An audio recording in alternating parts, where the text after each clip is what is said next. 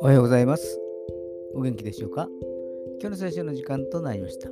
今日の聖書の箇所は、新約聖書、ヨハネの手紙第1、5章12節ヨハネの手紙第1、5章の12節でございます。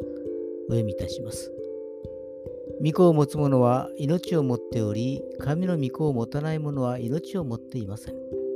アーメン永遠の命はイエス様を信じた瞬間からすでに私たちの中に備えられており、疑うことなき事実なのです。だから疑心暗鬼になる必要もなければ、誰に何と言われようともぶれることもないのです。それを与えてくださったのは神様であり、絶対的な保証付きなのです。今日も死と共に歩む一日となりますように。それでは今日という一日が皆さんにとって良き一日でありますように。よッしーでした。